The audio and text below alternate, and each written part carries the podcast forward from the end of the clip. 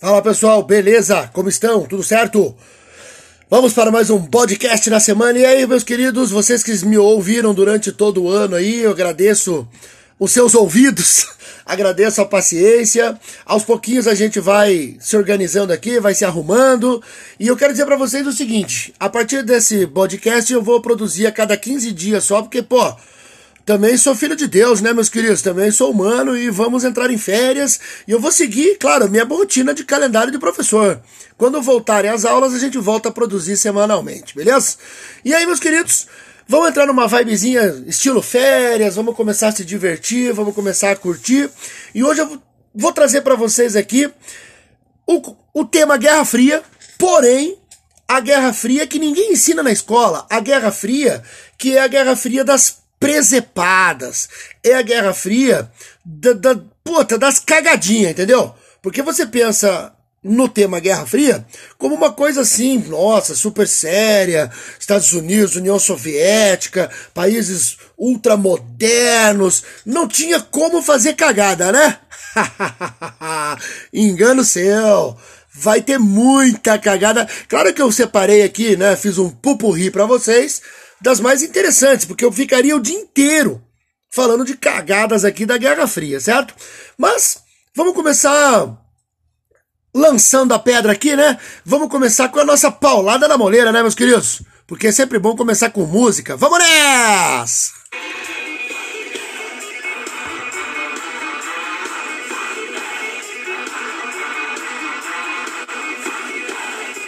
Pois bem, pois bem. Rapaziada, vocês sabem de onde vem o termo Guerra Fria? Porque você estuda na escola, você estuda, vê em filmes. Da onde veio esse nome, Guerra Fria? Quem inventou esse nome foi um escritor chamado George Orwell, que é o autor daquele livro que todo mundo trabalha na escola atualmente, que todo mundo conhece, A Revolução dos Bichos. Além disso, ele é autor do livro 1984, e você, analisando essas duas obras, você tem a noção de que ele é um crítico do modelo soviético, ele é um crítico basicamente do Stalin. Mas vamos lá! Você lembra da sua época de escola aí? Você lembra desse conteúdo chamado Guerra Fria? Claro que você lembra, todo mundo lembra. Aquele momento em que você estuda aquela. Não vou chamar de decoreba, porque é sacanagem, né? Falar mal dessas coisas. Mas você estuda as características da Guerra Fria desta forma corrida armamentista, corrida espacial, conflito ideológico entre Estados Unidos e União Soviética. E aí é claro que nós, professores, a gente sempre cita frases famosas nessa hora, né, para parecer, para parecer espertão, né? Vou citar para vocês aqui a frase do historiador sobre a Guerra Fria que ele diz: Guerra impossível, paz improvável. Ou vice-versa, dá na mesma, né?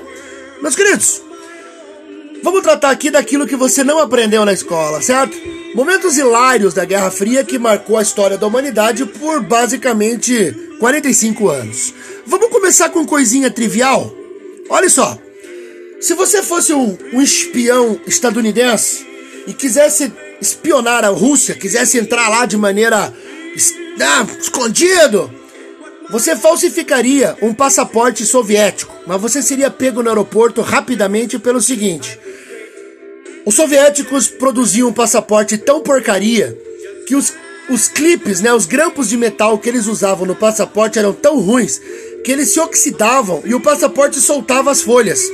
Se você falsificasse um passaporte de boa qualidade, os soviéticos iam saber, porque o deles era uma merda. Então, olha só, pela má qualidade, eles pegariam você. Vamos para outra. A CIA desenvolveu um programa de espionagem que era utilização de gatos. Isso, você ouviu bem? Gatos. Eles iam inserir no gato, eles iam acoplar no gato vários, sei lá, recursos tecnológicos, vamos chamar de giringonça, né? Uma câmera pequena, um, sei lá, um microfone. O projeto custou 15 milhões de dólares. Vocês acham que deu certo? Foi cancelado no momento em que um, sortaram um gato na rua lá na Europa pra né, espionar um cara lá. E um carro atropelou o bichano. Ai, ai, ai. Quer mais uma? Essa é boa, hein? Os Estados Unidos cogitaram a ideia de soltar na União Soviética, de sol, né, jogar por meio de aviões, camisinhas, escrito nas camisinhas extra grande, nas embalagens que eram na verdade de tamanho médio. E aí, né, a ideia deles era desmoralizar os soviéticos, porque daí eles iam mostrar para os caras, tá vendo aí, ó? Olha o tamanho aí do negócio, e aqui a gente chama de médio, entendeu? Vocês aí, extra grande. Ou seja, essa ideia de gênio era para dizer assim, ó, meu pinto é maior, entendeu? Só que, cara, os americanos não sabem nada da história da União Soviética, né? Você que já ouviu aqui meus podcasts, lembra do monge que não queria morrer? O monge imortal? Era só os soviéticos mostrarem, cara, vocês estão de brincadeira comigo, olha o que eu tenho aqui. Eu tenho Rasputin, meu querido. A bomba nuclear do prazer. Bom, ainda na vibe ferir a imagem, a CIA desenvolveu um plano secreto para cortar a barba do Fidel Pra ver se ele perdia moral, tipo, ó, oh, a barba do Fidel é que lhe dá poder. Porra, vocês estão de sacanagem comigo, dona Cia? Porra, um monte de gente envolvida, um monte de gente aí estudada, e vocês acham que cortar a barba do Fidel lhe tiraria do poder? Ah, é brincadeira, né? Mas, meus queridos, vamos falar de coisa séria, então, não sei se dá pra usar esse termo hoje aqui, né? Bom, vamos falar dos Estados Unidos dos anos 50. O grande imbecil da época, o grande bozo, se bem que quando a gente fala bozo, o pessoal da minha idade, mais ou menos, lembra das manhãs de, de adolescente, de criança, quando você tinha aquele palhaço divertido, no Brasil nem tanto, porque o cara era bem louco, né? Mas, infelizmente, hoje o termo bozo significa imbecil, né? Tem o significado de imbecil. E o cara mais imbecil da década primeira década da Guerra Fria, podemos dizer assim, foi um cara chamado McCarthy, senador Joseph McCarthy, que iniciou uma época de caça aos comunistas por meio de uma lista que só ele tinha. Só ele sabia a lista. E aí você começa, vamos fazer comparações aqui, você que escutou meu podcast anterior aí. Meu, a mamadeira de piroca do Joseph McCarthy eram os comunistas. Segundo ele, comunistas estavam espalhados pelos Estados Unidos e poderiam tomar o poder a qualquer momento. Por causa da sua influência e imbecilidade, artistas, produtores, cineastas, Hollywood sofreu muito durante a década. E sabe o que é o pior? O pior é a gente saber que vários atores contribuíram com isso. Por exemplo, um cara chamado Ronald Reagan era o cara que dedava os amigos, cara. Era o cara que contribuiu com isso. E aí, claro que você vai pensar aqui no nosso país e vai lembrar de uma atriz mequetrefe aí, apelidada namoradinha do Brasil, uma velha gagá, que também contribuiu um pouco, né? Também acabou ajudando a desequilibrar um pouco a cultura brasileira. Mas vamos lá, vamos falar dos Estados Unidos que é melhor. Bom, peraí, peraí, peraí, Bodão. Ronald Reagan? Esse nome eu conheço. Pois é, Ronald Reagan, eleito presidente dos Estados Unidos nos anos 80, nos anos 50, 60, ele era ator de Hollywood, fazia filmes de western, fazia filmes de cowboy, cara bonitão, bem articulado. Mas olha só, durante a presidência dele, em 1983, os Estados Unidos lançaram um programa um programa de defesa contra a União Soviética, um programa de mísseis balísticos, um programa conhecido como Star Wars. Eles iriam construir um escudo na estratosfera, segundo o que eu li aqui, protegendo os Estados Unidos. É claro que isso era mentira, é claro que nunca houve esse projeto, era apenas uma propaganda para assustar a União Soviética. Vocês estão percebendo aí que os famosos cidadãos de bem, eles adoram assim fake news, né?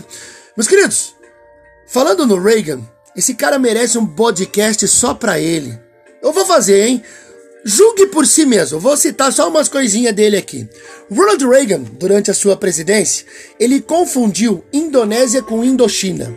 Afeganistão com Paquistão. Você vai dizer, ah, bodão, pô, pega leve, pode acontecer. É, ele disse que as árvores poluíam mais que os carros. Agora você botou a mão na cabeça, tenho certeza. E quando ele visitou o Brasil, em 1982, ele desceu do avião e fez um brinde ao povo da Bolívia. tá, né? não, não é fácil, não é fácil, gente. Mas voltemos à Guerra Fria. Naqueles anos 50 e 60, a desconfiança era tão grande que quando Khrushchev veio aos Estados Unidos fazer uma visita política em 1959, ele foi até a Disneylândia e foi impedido de entrar. O dono daquele lugar, conhecido como Walt Disney, óbvio. a comunista aqui não entra, não! Comunista aqui não! E aí, só para relembrar rapidamente, o Walt Disney também fez parte desse timinho aí, desse clubinho do macartismo, certo? Bom, Khrushchev deve ter dito assim, né? Foda-se! E foi visitar o SeaWorld. E aí?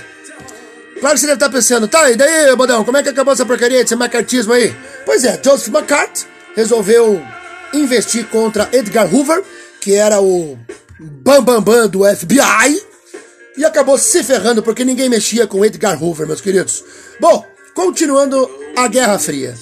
Durante a fase da corrida espacial, como você já estudou na escola, os soviéticos sempre estiveram à frente. Os soviéticos lançaram o primeiro satélite, lançaram o primeiro ser vivo, a cadelinha laica, lançaram o primeiro cosmonauta, Yuri Gagarin, e os Estados Unidos começaram a pensar realmente na possibilidade. Vamos perder essa corrida. Eles achavam que eles não iam chegar na Lua primeiro. Por isso, você conhece aquele conto super medieval, assim, super antigo da raposa e as uvas verdes? Os Estados Unidos ficaram com aquele pensamento assim: é, é se, eles, se eu não chegar na Lua, ninguém chega. Eles fizeram um projeto, eles fizeram um plano de explodir uma bomba atômica na Lua. Ou seja, eles queriam explodir a Lua. O projeto ficou conhecido como A-119. E, pasmem, quem estava envolvido nisso, quem estava servindo como conselheiro no projeto, é ninguém menos que Carl Sagan, um astrônomo super renomado, um cara que é uma referência no mundo da física astronáutica. Nem sei se falei certo, meus amigos de física vão me encher o saco. Ele estava envolvido no projeto para explodir a Lua. Será que Carl Sagan não sabia da influência da Lua sobre os oceanos? Porra, Calcega, você ia fuder com o meu surf, cara! Ainda bem que não deu certo. Vamos lá! Falando em pessoas que de repente têm uma certa importância na, naquele período, um homem, um soviético, hein, pessoal? Ele possivelmente salvou o mundo. Olha só, em setembro de 1983, o coronel Stanislav Petrov Estava lá na sua estação, lá monitorando satélites, lá no fim do mundo na União Soviética, e de repente ele viu um negócio lá no seu monitor que o assustou. Cinco mísseis nucleares haviam sido lançados dos Estados Unidos em direção à União Soviética. Claro que as ordens, o treinamento que eles recebiam era rebater o fogo, óbvio. Ele deveria ter apertado o famoso botão vermelho, mas aí ele deu aquela aquela respirada, né, pessoal? E pensou: e se for uma falha das máquinas? E se for uma falha aqui no nosso mecanismo? Ele ficou pensando, ele ficou pensando, e aí ele decidiu. Só pode ser uma falha no nosso computador. Só pode ser. E aí ele não fez nada. Sorte nossa, hein, pessoal? Sorte nossa que ainda bem que é só ficção científica tal da Skynet, né? Vamos ver se você entendeu a referência. Pois bem, você deve estar imaginando assim. Para você que não entendeu a referência, assista Exterminador do Futuro. Não vou deixar você no ar aí, no vácuo, não. Ajudo você, meu querido. Você imagina que um cara que fez isso deveria receber um prêmio Nobel, deveria receber uma medalha, deveria ter uma estátua na União Soviética, certo? Quando seus superiores souberam o que tinha acontecido, ele foi obrigado a se aposentar. Claro que na União Soviética, de repente, a aposentadoria poderia significar prisão e aí, esse é o fim de uma história que, cara, deve, poderia ter acabado muito mal, né? Mas você deve estar tá pensando aí, ah, Mabodão, poxa, isso aí é um evento isolado. Tá louco? Eu imagino que a segurança naquela época devia ser muito grande. Estados Unidos, União Soviética. Cara, eu imagino que a segurança ali era inviolável. Aí eu vou lembrar para você um cara famoso aí, né? Errou! Presta atenção.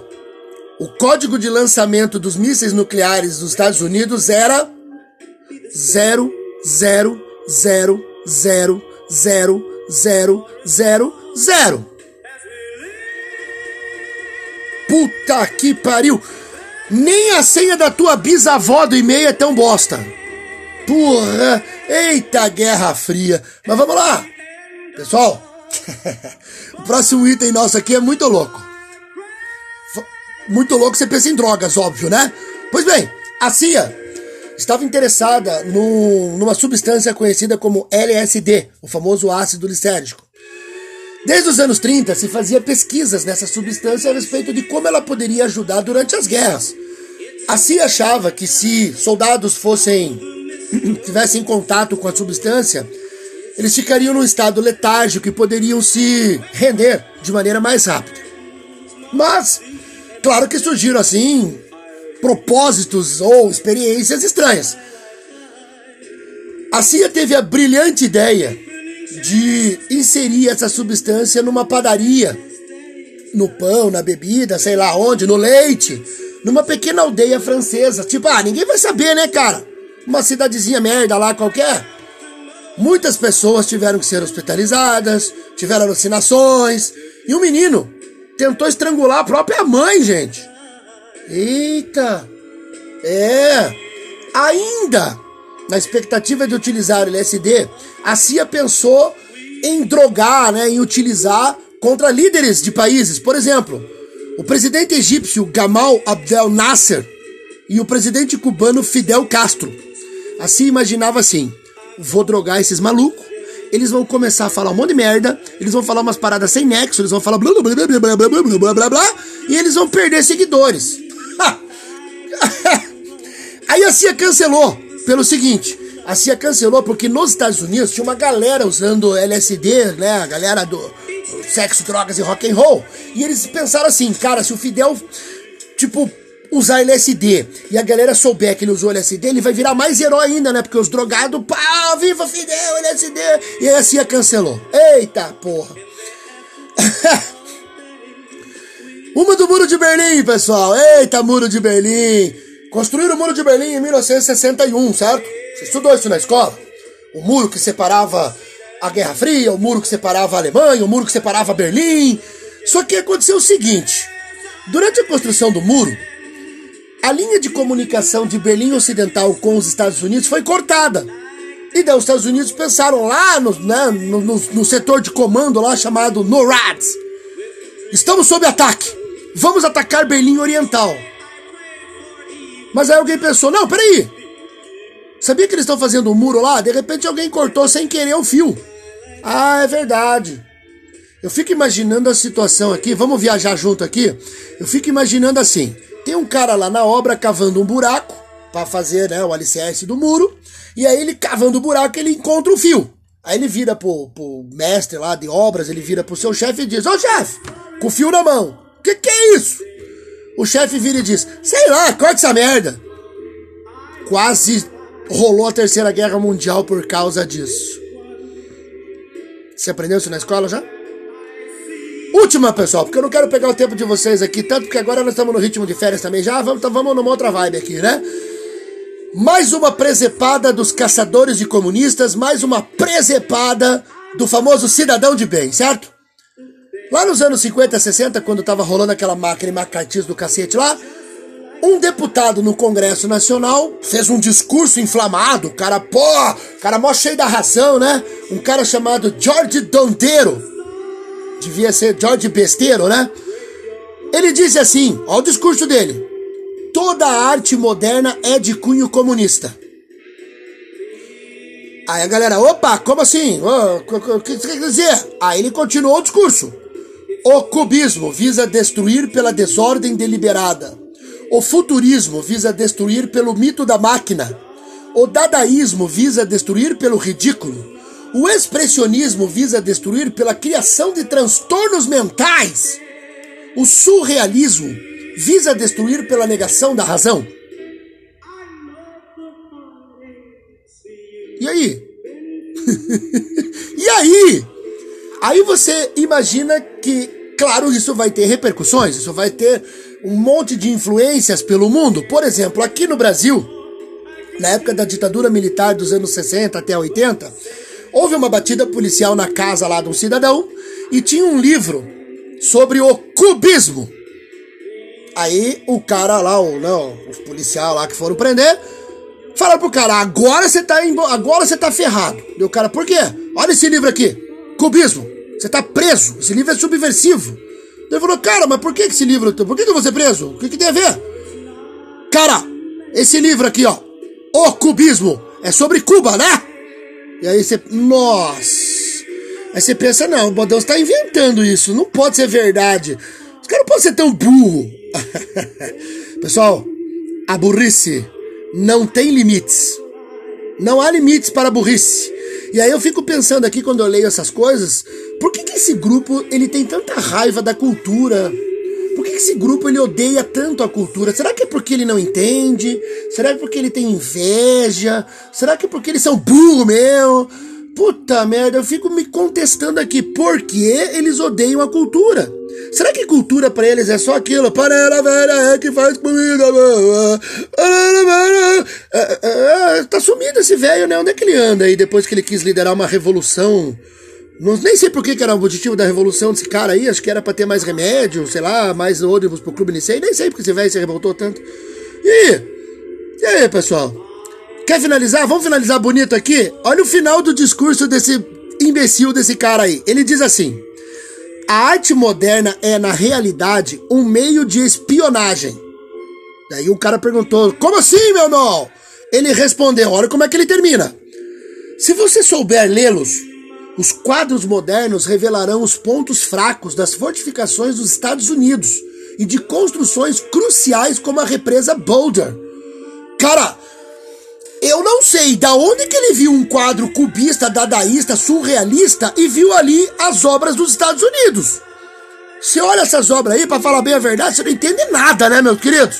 Aí vai o jumento aí e diz: não, olha lá, olha lá, olha lá. Aquele ponto vermelho ali representa a represa Balder. Aquele outro ponto cor-de-rosa. E, cara, é um absurdo, né? Isso é para você ver que burrice, como eu já disse, não tem limite, não tem fronteiras, não tem época, não tem cor de pele, não tem idade, não tem credo. Burrice é burrice. Pessoal, esse foi o podcast da semana. Você acompanhou ao fundo um ritmo tranquilo, uma coisa bem legal. Um grupo inesquecível conhecido como The Platers, que embalou aí a vida de muita gente, embalou a sessão da tarde aí de muita gente, filminhos naquele modelo assim, sei lá, Estados Unidos dos anos 50, tipo Grease, aqueles filminhos daqueles carrões, tipo Thunderbird, aqueles carrões bonitos. Essa bandinha, claro, é muito antiga, você não deve nem conhecer, mas tudo que é baile, assim, já foi naquelas, naquelas festas, assim, de 50 anos de casado, bodas de ouro, às vezes toca, né? Pessoal, até o próximo podcast. E ó, leiam, estudem, para não ser burro que nem esses caras aí, né? Um abraço a todos e até daqui 15 dias, não se esqueça, hein? 15 dias, hein? Um abraço, valeu!